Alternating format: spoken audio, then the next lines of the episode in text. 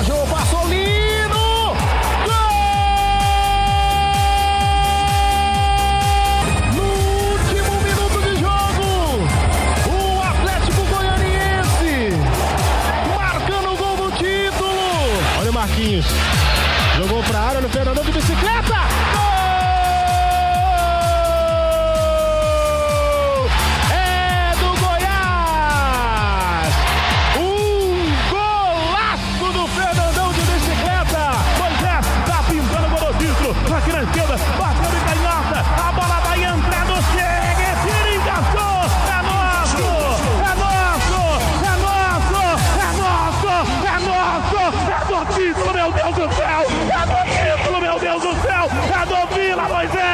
Fala pessoal, estamos no ar com mais um Goleada. E dessa vez a gente tem tanto assunto para falar, eu já vou chamar os nossos convidados para se apresentarem. Primeiro o Fernando. Tudo certo com você, Fernando? Fala, Rodrigo, tudo certo? Um abraço aí para você, para o nosso internauta. Realmente, muitos assuntos, com destaque para o Atlético Dragão, que é aí um dos líderes do Campeonato Brasileiro. Esse será o nosso assunto principal e eu convoco o nosso outro convidado, Vitor Hugo Araújo, o melhor. E aí, Vitor Hugo, tudo certo? Tudo maravilhosamente bem. Grande Rodrigo Castro, o Castrinho. Um abraço para você, para todo mundo que está assistindo a gente, para o Fernando também, para a galera do Dragão, que é nosso assunto principal, né? Dragão, gente que só perdeu uma vez nessa temporada. É um negócio extraordinário que está acontecendo com o Dragão, mas vamos falar também de Vila Nova e também de Goiás. Manda ver, Castrinho. É isso aí. Então, para não perder tempo, gente, já adiantaram para a nossa audiência, para os nossos ouvintes, que o nosso assunto não tem como ser outro. É o Atlético, o Atlético que virou assunto nacional. Eu queria, primeiro, é, a gente traz aqui um, um bastidor do último jogo. Estava lá no, contra o São Paulo, pela segunda rodada do Campeonato Brasileiro, e eu fiz uma pergunta para o João Paulo, a seguinte pergunta: onde o Atlético pode chegar nesse Campeonato Brasileiro? Eu fiz para o João Paulo e agora faço para vocês. E aí, onde o Dragão pode chegar nesse Campeonato Brasileiro? Olha, Rodrigo, se o Atlético conseguir, principalmente nesse início de campeonato aí em que vários clubes é, perdem jogadores, né, não só para a seleção brasileira, mas também para outras seleções, que não deixa de ser uma, uma distorção do futebol sul-americano, mas se o Atlético conseguir manter esse alto aproveitamento na, na primeira parte do campeonato, dá para brigar por uma vaga na Libertadores. Né? A gente lembra que quando o campeonato começa, a gente fala em G6, né, que são seis vagas para o principal torneio da América do Sul, mas isso acaba sendo ampliado naturalmente, né, porque é muito comum que o campeão da Copa do Brasil esteja ali entre os seis primeiros colocados. É comum também que, se o Brasil tenha o campeão da Libertadores, o campeão da Libertadores também esteja entre os seis primeiros colocados. E aí forma aquele famoso G8, né, que a gente está acostumado a, a ouvir, que pode até virar G9 em caso de um campeão brasileiro da, da Copa Sul-Americana. Né? A gente ainda tem alguns representantes, como o Grêmio, por exemplo. Então, o Atlético, que vem de uma 13 terceira colocação na temporada 2020, mas bem próximo, né? Até faltando ali três, duas rodadas, ele ainda sonhava, tinha chances matemáticas com a Libertadores, é, manteve a sua base, tem melhorado o seu nível de atuação, e por que não? Né? Hoje não seria nenhuma surpresa, nenhuma zebra, se o Atlético, por exemplo, conseguisse ficar em oitavo. E aí, o oitavo, na maioria das vezes, vai para a Libertadores. Então, eu acho que o Atlético pode e merece sonhar bem alto aí nessa Série A. É, o Rodrigo, o Fernando, os números falam isso, né? É muito jogar no seguro se eu chegar aqui, por exemplo, agora e falar: ah, gente, está só no começo, são só dois jogos. O Atlético, beleza, venceu os dois primeiros jogos, mas tem muito campeonato ainda pela frente e tal. Enfim, não é isso que o torcedor espera, né? A gente está aqui, não é só para ficar jogando no seguro, né? Então eu acredito que pensando no que o Atlético fez no ano passado, a gente se matou de fazer conta no final da temporada de 2020. O Atlético tinha sim condições de, de, de chegar a uma Libertadores. E eu acho que esse ano, começando com um time melhor do que ele terminou na temporada passada, eu acho que essa possibilidade é real a princípio, claro, ele tem que atingir a pontuação aí para que ele não corra risco de rebaixamento, óbvio que não. Essa, inclusive, é, é uma, uma constante, né, nas entrevistas, o Atlético primeiro pensa nisso e tal, mas eu acredito que dá, sim, para se pensar numa Libertadores, pensando também no que o time tem feito até aqui na temporada, né, fez uma campanha na Sul-Americana muito boa, uma, é, ele ficou invicto na Copa Sul-Americana, muito embora não tenha se classificado para a fase seguinte, está fazendo uma, uma campanha muito boa também na Copa do Brasil, no Goianão, única competição em que ele perdeu foi uma derrota só, né? E no Campeonato Brasileiro está aí com esse 100% de aproveitamento, dividindo a liderança com Fortaleza e também com o Atlético Paranaense. Então, se esse não é o momento para se sonhar, não vai ter outro. Aproveitando esse gancho que o Vitor Hugo deu aqui para a gente, é, eu acho que é, que é isso mesmo, o discurso, eu acabei começando a falar o nosso assunto falando do João Paulo, o discurso do time, por enquanto, é esse, é jogar jogo, conseguir a pontuação é, que deixa o time longe da zona de rebaixamento, mas o Vitor Hugo tocou num ponto que acho muito interessante para a gente conseguir continuar nossa discussão. O time do Atlético, essa temporada, é visivelmente melhor do que o do ano passado. Vocês não, eu, eu acredito nisso. Vocês também acreditam nisso? Olha, Rodrigo, é, é fácil a gente tentar comparar porque a maioria dos jogadores ficou, né? Você pega, por exemplo, o gol que saiu o Jean, que fez uma grande temporada, chegou o Fernando Miguel, né, que ainda não perdeu vestindo a camisa do Atlético. A única derrota do, do, do Dragão na temporada foi com o time reserva, né, no jogo de ida da semifinal do Campeonato Goiano para o Grêmio Anápolis. Quem estava no gol era o Kozlinski. É, vamos lá, posição por posição. O Dudu continua, né, que é o lateral direito. O Natanael, que tem jogado como ponta, é o lateral esquerdo, continua. Né, o Nicolas, que era o outro que jogava bastante, voltou para o Atlético Paranaense, mas o, o Dragão tem uma reposição que é o Carius. Na zaga, o Natan, que chegou, joga mais que o Oliveira e que o Gilvan, que jogaram em boa parte da temporada passada ao lado do Éder, que para mim o Éder é, é, um dos melhores zagueiros do país desde o Campeonato Brasileiro de 2020. Ganha muitas pelo alto, é um líder na defesa, foi coroado com seu primeiro gol diante do São Paulo. Do meio para frente, a semelhança ela é, é ainda maior. Né? Marlon Freitas e William Maranhão continuam né? O João Paulo que chegou aí para essa temporada, ele entra no lugar de um Elton Rato, né, que também se destacou no ano passado, o Zé Roberto continua, o Janderson continua, e em tese chegaram mais opções. É, o time titular é melhor, vem jogando melhor, só que aí eu abro um parêntese para a questão do elenco, né? A gente fala de Campeonato Brasileiro, de busca pela Libertadores. O time eu acho que está melhor, até pelo tempo, né? A cada jogo você vai melhorando, vai melhorando o entrosamento. Foram poucas peças trocadas, só que a questão do elenco eu vejo que ainda precisa melhorar bastante. O campeonato é longo, é, você certamente vai perder jogadores na defesa e no setor de marcação do meio-campo por suspensão.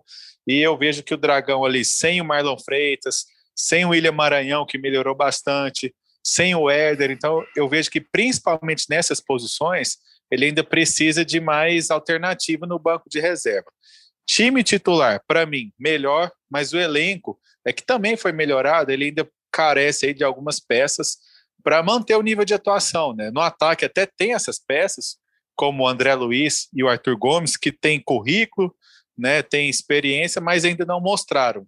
Né? Então eu acho que Dragão precisa melhorar nessa questão do banco. O time titular está muito bem, mas a gente sabe que ao longo de 38 rodadas, é, suspensões, lesões e até mesmo transferências são inevitáveis. Né? Eu lembro que no ano passado, os dois destaques aí no, no início do campeonato, o volante Edson e o atacante Renato Kaiser, eles saíram do time. Isso pode acontecer de novo.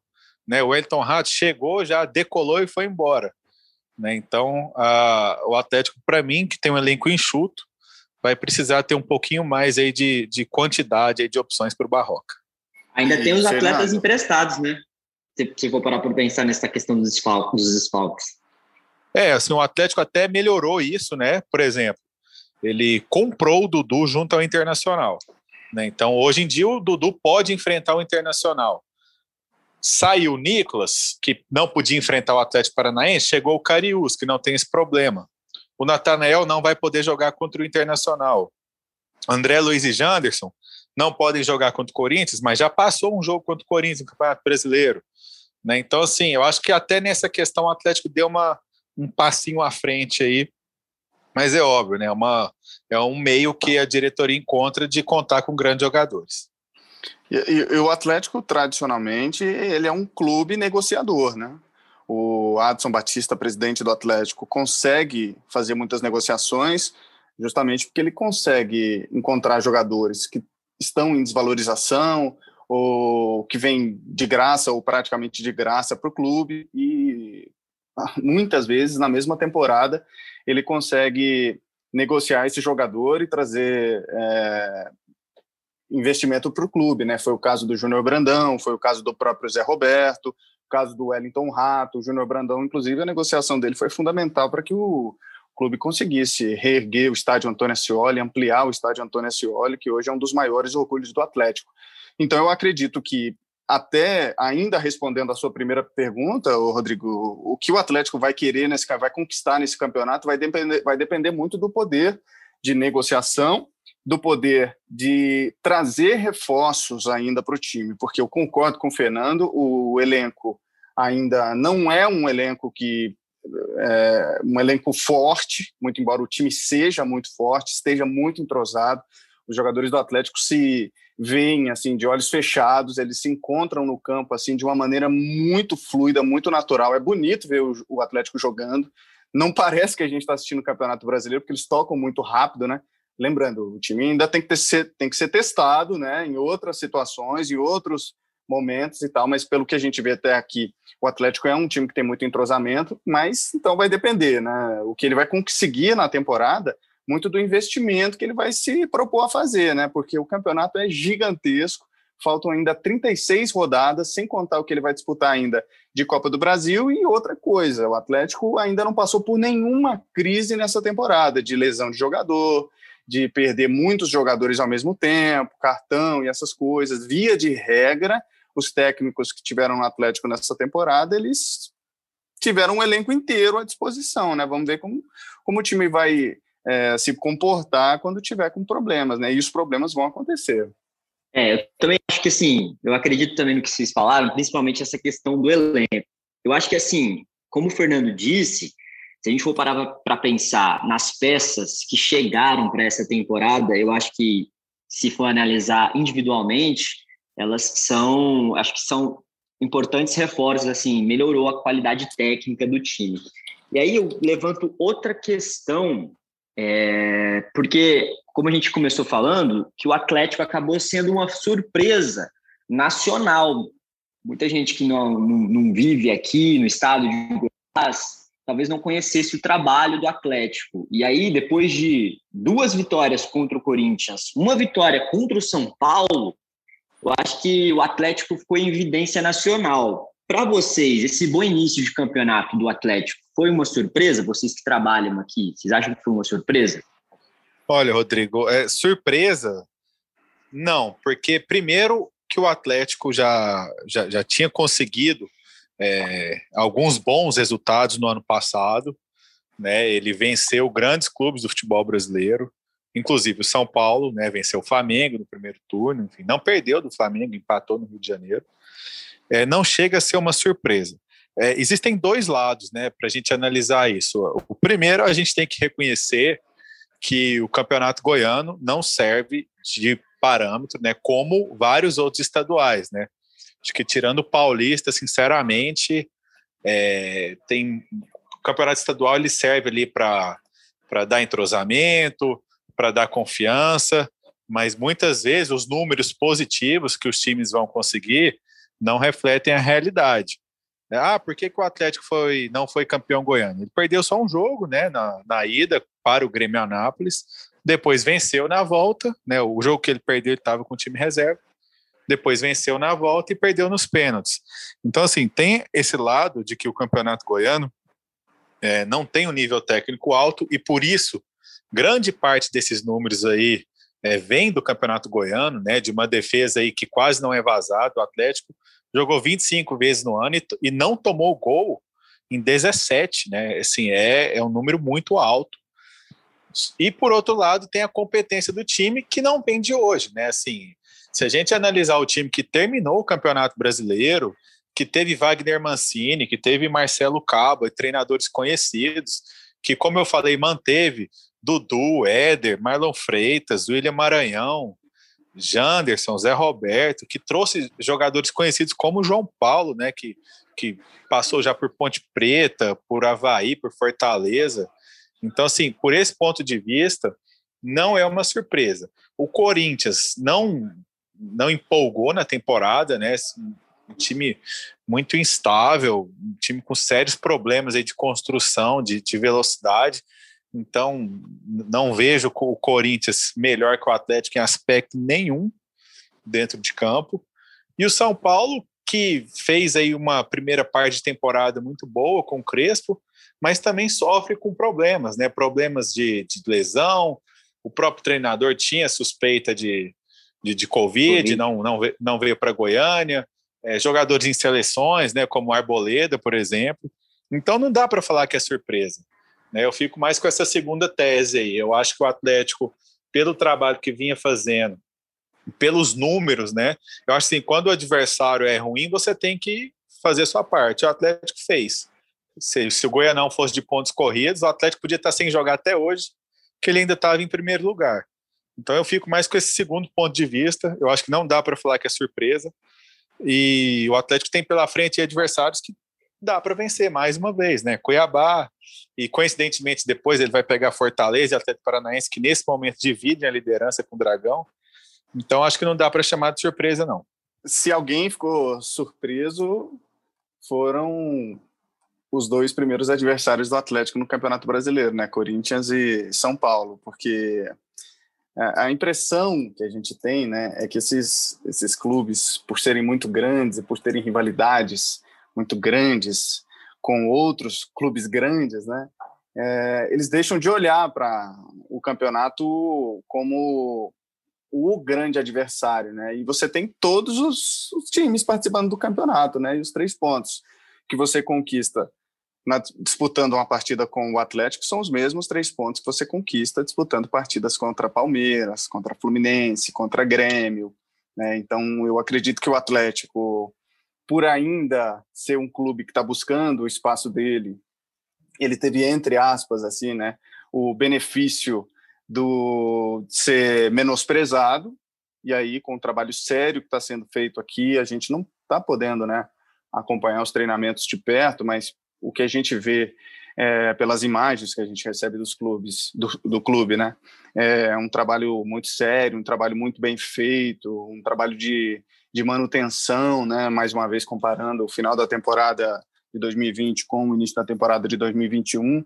Né? Então, o Atlético está trabalhando sério, está trabalhando certo, tem cometido alguns deslizes aí, se indispondo, principalmente nas redes sociais, dando um, um, um ainda se apegando assim a, a, uma pequenez que o Atlético não tem mais. O Atlético ele está muito maior, ele tem que se se colocar no lugar em que ele está de fato, assim mesmo, até ter um pouco mais de, de respeito em relação a isso, né? Então, eu acho que se alguém ficou surpreso foram esses times, mas para a gente que acompanha aqui, não, né? Para a gente que acompanha aqui, o Atlético fez o que já vem fazendo, mais uma vez, ó, repetindo os números do Dragão na temporada.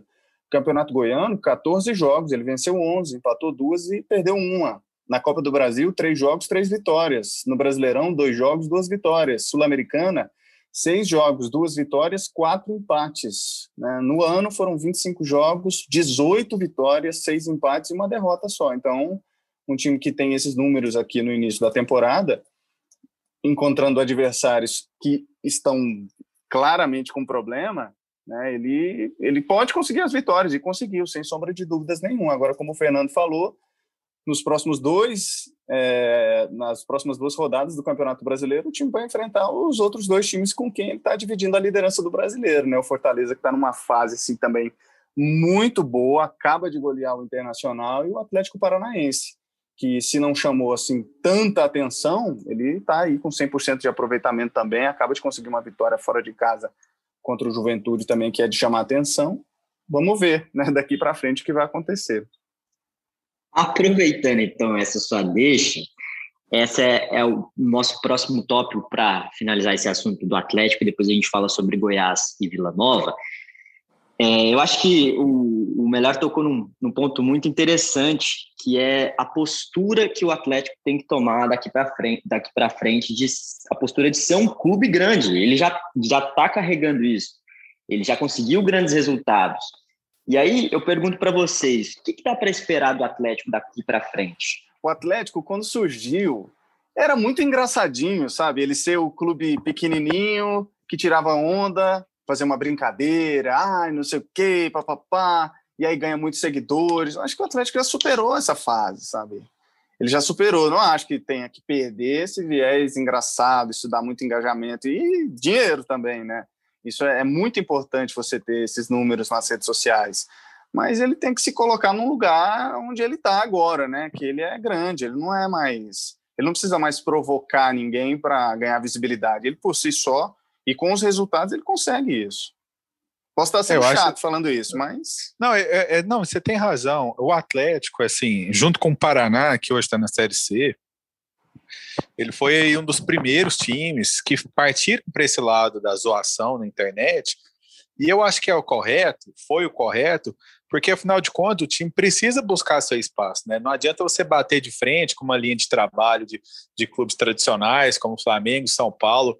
E um jogo marcante para mim é uma vitória do Atlético em cima do Corinthians na Série A de 2017 lá na, na Neoquímica Arena, né? O Atlético que sempre se dá bem lá e o Atlético ele estourou nas redes sociais, né? Porque o goleiro do Atlético chamava Marcos, aí o Twitter do clube fazia né, analogia ao Marcos do Palmeiras, né, que foi um grande ídolo do, do, do Palmeiras e, e que por muito tempo criou problemas para o Corinthians. Então, assim, é, esse aspecto de zoação existe em todas as, as equipes, né? Eu vejo provocações diversas aí entre os paulistas, principalmente, entre os mineiros. A questão do Atlético com as redes sociais, para mim, é... ah, tivemos também para a gente comentar, né? O, o GE faz um palpitômetro, né? E, e, ali os comentaristas deram São Paulo como favorito e também o Corinthians. Esse tipo de zoação do clube eu acho normal, não vejo problema nenhum você pegar Perfeito. e, enfim, compartilhar, isso faz parte da brincadeira, né? Inclusive, antes do jogo, o Atlético já estava ali alimentando essa expectativa, né? Eles pegaram ali o, o print da matéria do GE. Globo, já estavam alimentando. O que eu acho que o Atlético tem que saber lidar, e aí é, o Atlético, que eu digo, é o presidente Adson Batista, que também tem uma conta bem ativa nas redes sociais, é a questão é, de, de, saber lidar com as críticas e, como você falou, Vitor, com o momento do clube, com o tamanho do clube. Porque não adianta nada você querer ter torcida, né? E o Atlético sempre foi, às vezes, até motivo de chacota por ter uma torcida pequena. É, mas aí, na hora que sua torcida aparece, existe, você não sabe lidar com as críticas. Né? Eu cito o caso da contratação do Barroca como emblemático, né? o Barroca que tem rejeição, tinha rejeição por parte da torcida rubro-negra, não é por acaso. Não adianta você agora, depois de três vitórias, jogar na cara aí, tá vendo? Eu estava certo, o Barroca tá aí, a torcida do Atlético só sabe reclamar. E eu vejo esse lado aí no presidente do clube, o Adson Batista. É, ele tem que entender que a torcida cresceu sim, rede social não é tudo, mas principalmente em época de pandemia, é um grande termômetro. Então, acho que o Adson e o clube, às vezes, precisa saber é, lidar melhor com as derrotas, com as críticas, é, não comprar muita briga, deixa, né? Hoje você está por cima, zoando um adversário, é, amanhã, de repente, você perde um jogo, cumprimenta, sai de fininho. O Atlético fez bem isso no Campeonato Goiano, né? Com, em relação ao Goiás, né? Com as provocações, mas eu acho que precisa dar um passo a mais, dar um passo a mais mesmo. Acho que não levar isso muito é, muito a fundo no dia a dia. Eu vejo que muitas vezes o presidente do Atlético que, que fala dessa questão né, de respeito, né, de, de, de humildade, eu penso que muitas vezes ele se exalta, principalmente naquelas entrevistas pós, né? E ele vai ter que saber lidar com isso. À medida que o clube for crescendo, meu amigo, vai, vai começar a aparecer gente de outros clubes, torcedores de outros clubes, comentando postagem e tirando onda. Digamos que o Atlético tem uma tarde infeliz, perca um jogo ali de dois, três, tem que saber lidar numa boa. É, esse é o ônus do crescimento e o Atlético é, tem crescido bastante e eu acredito que, que vai acabar achando aí um, um equilíbrio, um meio do caminho aí para conduzir as coisas de uma maneira correta. Beleza, então. Foi uma excelente discussão sobre o Atlético, mas vamos seguir então, é, falar sobre os nossos dois outros clubes. Vamos seguir por ordem alfabética. Vamos começar falando então do Goiás. O Goiás que na Série B conseguiu um empate contra o Sampaio e depois a vitória em casa contra o Confiança. O que vocês já conseguiram ver desse Goiás que está se reformulando? Eu consigo ver um time, um novo time, um time que está sendo puxado ali pelo Aleph Manga, que é um jogador de muita força, jogador que tem umas pernas compridas demais, rapaz. Eu vejo ele, o time jogando assim com a cara dele, né, jogando para ele. Muito embora também o Elvis tenha dado um toque assim muito bom para o meio campo do time que estava sofrendo, cheio de garotos ali no Campeonato Goiano. O Elvis até jogou a reta final do Goianão ali, mas ainda estava se aclimatando, eu acredito. Mas eu acho que o grande, a grande questão do Goiás nesse momento agora é resolver a questão do entrosamento um, um, com um pouco mais de profundidade, com um pouco mais de vivência e principalmente a preparação física. Eu vejo o time do meio do segundo tempo, às vezes até no começo ali do segundo tempo, acusando muito golpe, o time ficando muito fraco, assim, sem aquela, sem aquela criatividade toda, sem aquele é, sem aquela velocidade toda que a Série B pede. Então, acho que o Goiás mudou muito do fim do Campeonato Goiano para cá. Tem ali o, um jogador que está se destacando, para mim, Aleph Manga. Tem um jogador no meio-campo que, melhorando um pouco mais fisicamente, pode ser o grande é, maestro do time ali, guardadas as devidas proporções, que é o Elvis. E o Mezenga também, com um faro de gol, o rapaz está num momento sensacional, né? Fazendo um gol sem querer ali contra confiança, foi um negócio muito engraçado, mas que diz muito também sobre a fase do jogador. O Goiás se mexeu, né? O Goiás se mexeu. É, o time que iniciou a Série B tinha ali metade do time de linha era contratado para a Série B, né? E depois ainda estreou o Apodi, ou seja, o time tem o Apodi, tem o, Hugo, que é o lateral esquerdo, tem o Caio Vinícius, tem o Aleph Manga, tem o Bruno Mezengue, e tem um jogador que eu gostei bastante nesses dois Reinaldo. jogos, que foi o zagueiro Reinaldo. Eu acho que ele, né, que atua ali pelo lado esquerdo, ele deu uma segurança junto com o Hugo que o Goiás não tinha há muito tempo. Né? A gente sempre pegava a defesa do Goiás, muitas vezes composta por três zagueiros, e é até de senso comum. Às vezes a gente, a gente ouvia ah, mas é, a defesa é boa, o David Duarte é bom, o Tadeu é bom, o Fábio Sanches é bom, mas a gente sabe que não deu liga, né? E os outros jogadores que passaram por ali também. Eu gostei bastante do Reinaldo, do posicionamento dele, da firmeza, e, consequentemente, o companheiro de zaga, que é o David Duarte, voltou a jogar o que sabe, né? É um grande jogador, sim, tem mercado, estava na mira do Fluminense, e o Goiás não pode mais tomar 60 gols por campeonato, como foi nas duas vezes que disputou a Série A recentemente, até mesmo quando disputou a Série B e subiu em 2018. Né? O Goiás ele, ele chegou a ter o melhor ataque e a pior defesa da Série B na última vez que ele disputou. Então eu acho que o Pintado, que subiu com Juventude, que é um time cascudo, eu acho que o Pintado soube dar essa cara já aí no, no, nos seus primeiros jogos à frente do time contando os amistosos contra a Aparecidense Brasilense, o Goiás ainda não sofreu gols. Isso é muito importante. E como o Vitor falou, na frente eu gostei muito do Aleph Manga, em todos os jogos que eu vi dele, inclusive os amistosos. Eu acho que esse chegou para ficar. Em relação ao Mezenga, que, que fez ali gols, foi artilheiro do Paulista, é, ele é um jogador que vai oscilar, né? vai ter jogo que ele não vai aparecer, aquele centroavante mais fixo mas é o Goiás tem que saber usar o Vinícius, né, que, que é um bom jogador também, isso é elenco, né? Não há problema em o Vinícius ser reserva na Série B, só porque ele jogou a última temporada da Série A. É assim que você constrói um time. É, de início, assim, o que não me agradou no time do Goiás foi justamente a questão da armação, né? E, e aí tem a ver com o preparo físico que o Vitor falou. Eu achei que o Elvis destoou um pouco. Então o Goiás vai precisar trabalhar melhor aí essa, essa parte física e quem sabe buscar até uma opção a mais, né, para esse setor, que seja um jogador que atue em mais de uma posição, enfim, tem o Albano lá já também, mas de início a primeira impressão é boa.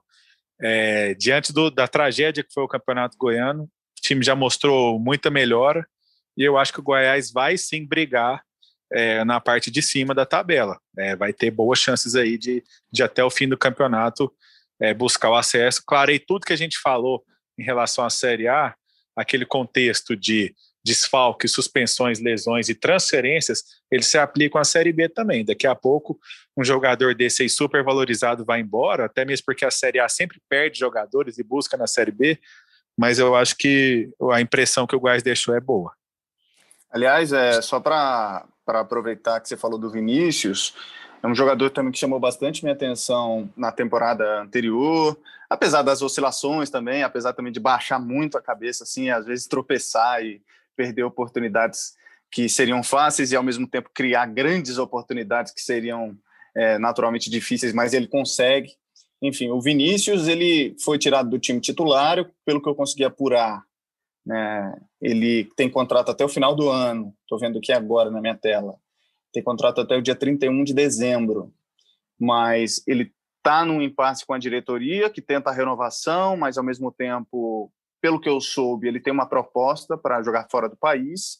É um jogador jovem que vai ter que resolver essa situação e eu acredito que ele tenha perdido essa posição de titular agora nesse começo muito em função disso mesmo, sabe? Porque eu acredito que o, o, o Bruno Mezenga não seria titular logo de cara, apesar do gol que fez. Então o Goiás tem esse problema aí com o atacante Vinícius Lopes, que é uma, uma prata da casa.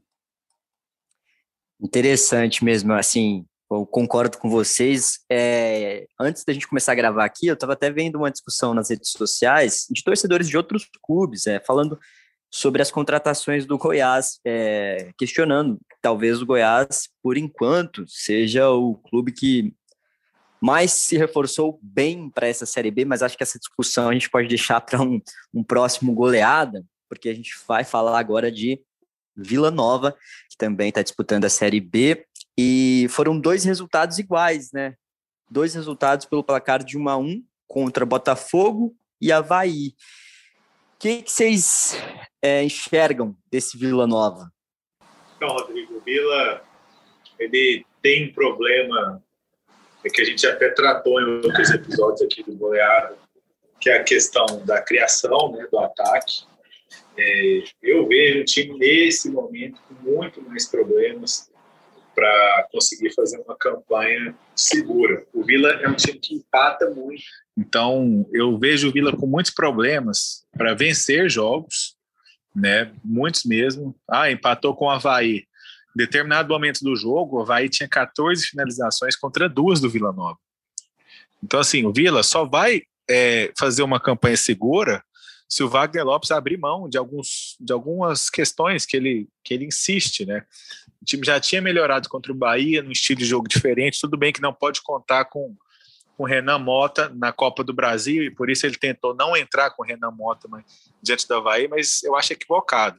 É, é, o campeonato goiano, por mais que o Vila tenha sido finalista, e até mesmo jogos de Copa do Brasil, como Juventude, como contra o Bahia, mostraram que o Vila tem sérios problemas de criação. Então, se não colocar mais gente para jogar, né, como foi com o Cardoso, que a gente conhece aqui da Aparecidense, ah, não é um jogador espetacular, mas melhorou bastante o time do Vila. Por quê? Porque ele abre mão de jogar com centroavantes de, de, de mais idade, como o Enan e Pedro Júnior, que não estão bem. Né? E aí ele arma um time mais arroz com feijão. Né? Então o técnico Baden acho que ele tem que começar a variar o time de início né? Às vezes sinto muita demora para mudar, muita insistência, né? Então, assim, eu vejo um time com muito problema de elenco, muito problema de criação. O Renan Mota estreou com o gol contra o Havaí, mas ainda não deu tempo de nem de ver se ele vai ser um camisa 10, é, que, que, que supra a ausência do Alain Mineiro. E vejo problemas também sem o Rafael Donato, né? O, Rafael Donato, que ainda não tem previsão de volta, sofreu uma fratura na face no jogo contra o Botafogo. Mas, assim, é, as primeiras impressões que eu tive do Renato, né, que veio da Aparecidense, não foram boas, muito embora eles tenham suportado a pressão do Havaí, mas Não gostei das primeiras atuações do Renato contra Botafogo, contra Bahia. O Alisson Maia também não convenceu.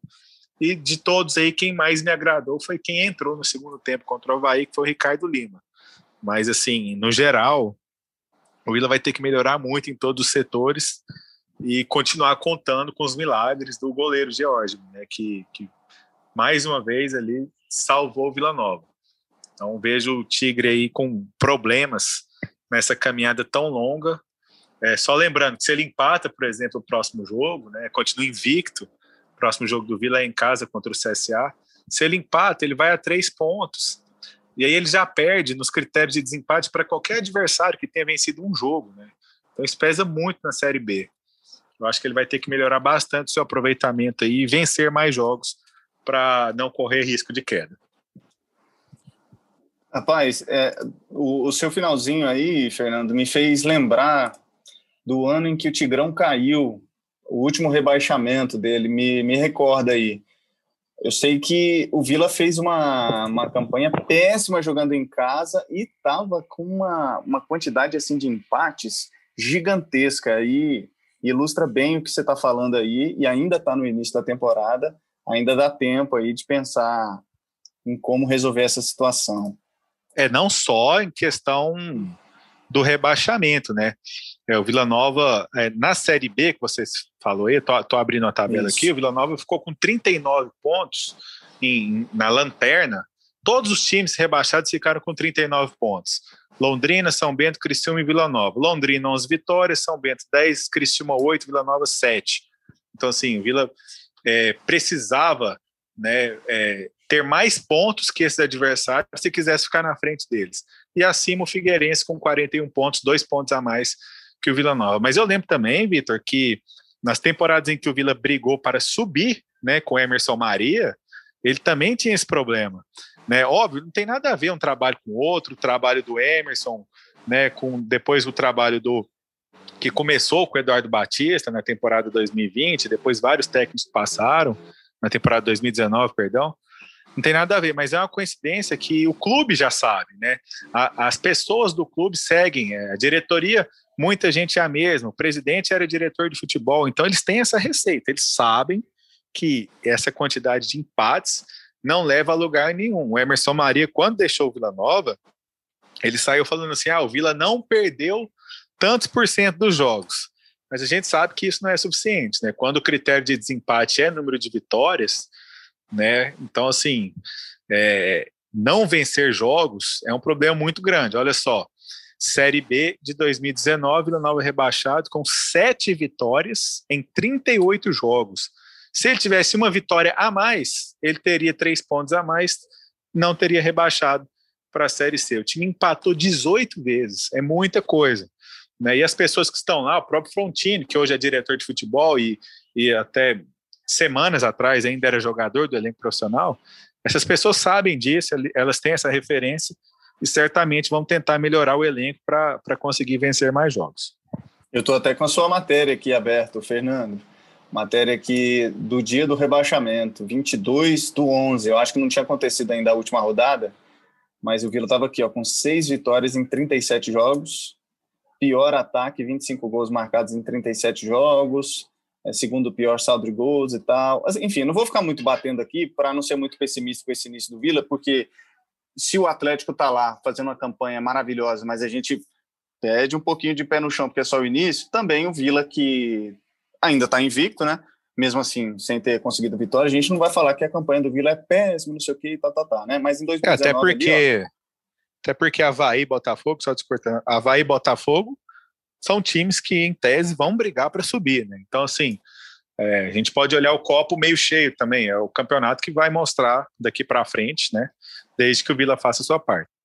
Aqui, aqui até a 37 rodada, o Vila só tinha uma vitória em casa, contra o São Bento, no Olímpico ainda por cima nenhuma vitória nos 14 jogos no Serra Dourada, ficou 12 jogos sem vencer. Enfim, é tudo que o Vila Nova não tem que fazer né, e precisa resolver alguns pontos para isso. Fase de Pedro Júnior e Enan não tá boa. Esses dois jogadores têm muito mais a oferecer. E aqui eu falo principalmente do Pedro Júnior, que ele entrou bem na final do Campeonato Goiano, ali contra o Grêmio Anápolis. Na minha opinião, podia inclusive ter começado jogando. Talvez o Vila tivesse uma, uma sorte melhor na decisão do campeonato e quebrasse o jejum aí. Agora está indo para 17 anos sem conquistar o título. Gostei do Renan Mota, um jogador que chegou, um jogador que não sentiu o peso da camisa, entrou ali, conseguiu um empate na partida contra o Havaí, que, na minha opinião, foi um baita de um resultado. Jogar na ressacada não é fácil. O Vila segurou muito, tomou uma pressão lascada no primeiro tempo. Então, o Vila é outro time que é grande e que tem que se colocar como tal.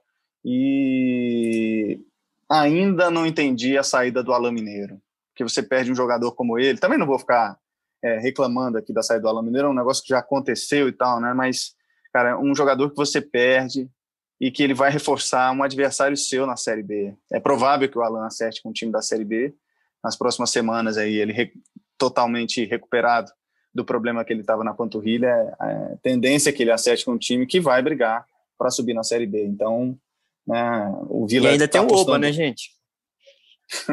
ainda tem o, o Oba. O Oba porque o time pelo jeito não, não vai jogar lá pelos, nas próximas rodadas, né? Pelo menos isso duas rodadas. Acertou.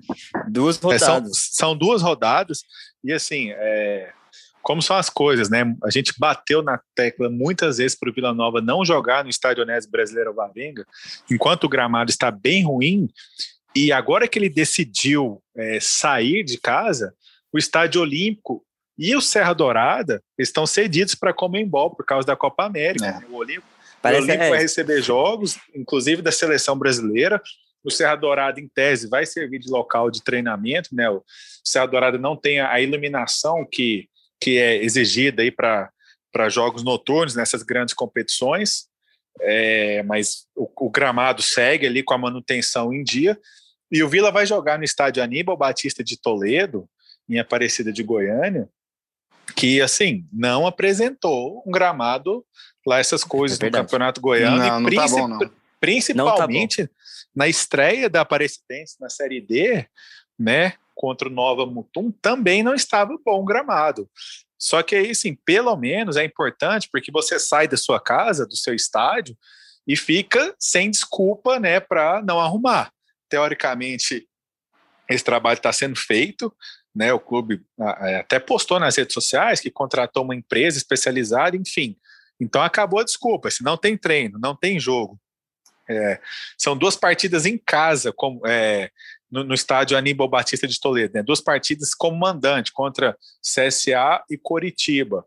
Né? E aí você ainda tem que jogar fora de casa. Então você vai dar um mês de descanso programado para voltar no clássico contra o Goiás. Então, assim, teoricamente, mesmo que o Aníbal não ofereça um gramado 100%, como a gente espera, mas pelo menos vai dar tempo que o clube alega e precisa para melhorar o Oba. Que se não der certo, aí sim, é, eu não vejo outra alternativa a não ser jogar no Estádio Olímpico, porque atrapalha o trabalho do próprio técnico, né?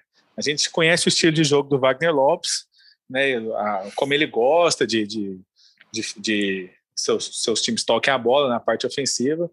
E aí, mesmo com elenco é, limitado, enfim, é totalmente incompatível com o estilo de trabalho dele eu acho que o Vila, se não melhorar o gramado, não vai mandar jogos em seu estádio, não.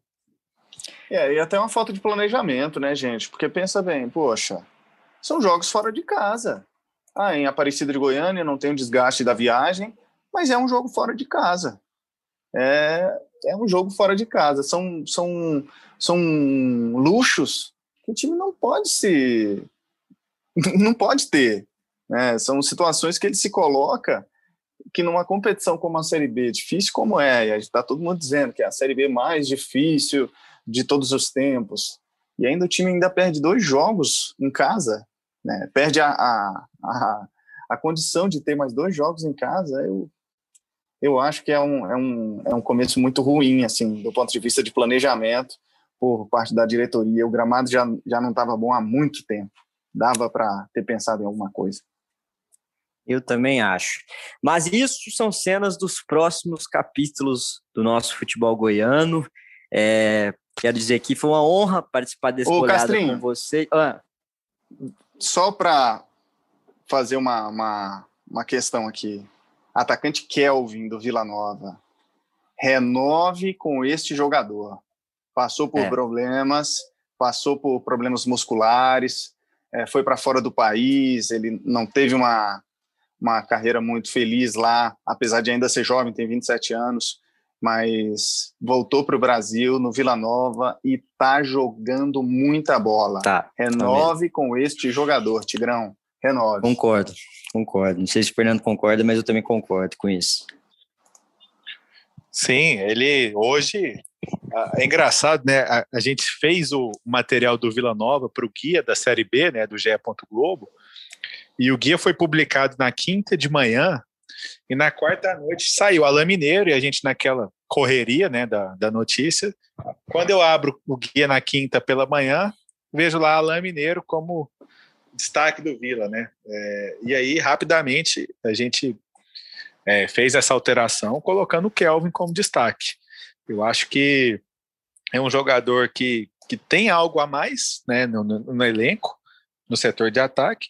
Acho que às vezes exagera um pouco né, no, nas jogadas de efeito, mas sem dúvida nenhuma. Hoje é o principal destaque do time, do meio para frente, né, não dá para falar, não dá para esquecer o, o goleiro George, o Rafael Donato, que está machucado, mas sem dúvida que o Kelvin hoje aí é uma, é uma válvula de escape muito interessante para o Vila. E tem sido nos últimos jogos, né? A, válvula, a principal válvula de escape do ataque do Vila Nova. Gente, vamos encerrar por aqui então o goleada. Foi uma grande honra estar com vocês. Isso aí, fechou então. É, até a próxima, até o próximo episódio, falando aí do, do desempenho dos clubes goianos no Brasileirão. Foi um, uma honra. Show de bola, Fernando. Fernando. Show de bola, Castrinho. Muito obrigado, gente. Que bom saber que esse projeto está de volta com força total, goleada. Você que está ouvindo a gente aí, ó, um beijo no seu coração. Isso aí, um grande abraço para todo mundo e muita saúde nessa situação caótica que a gente está vivendo no Brasil e no mundo, né? Abraço!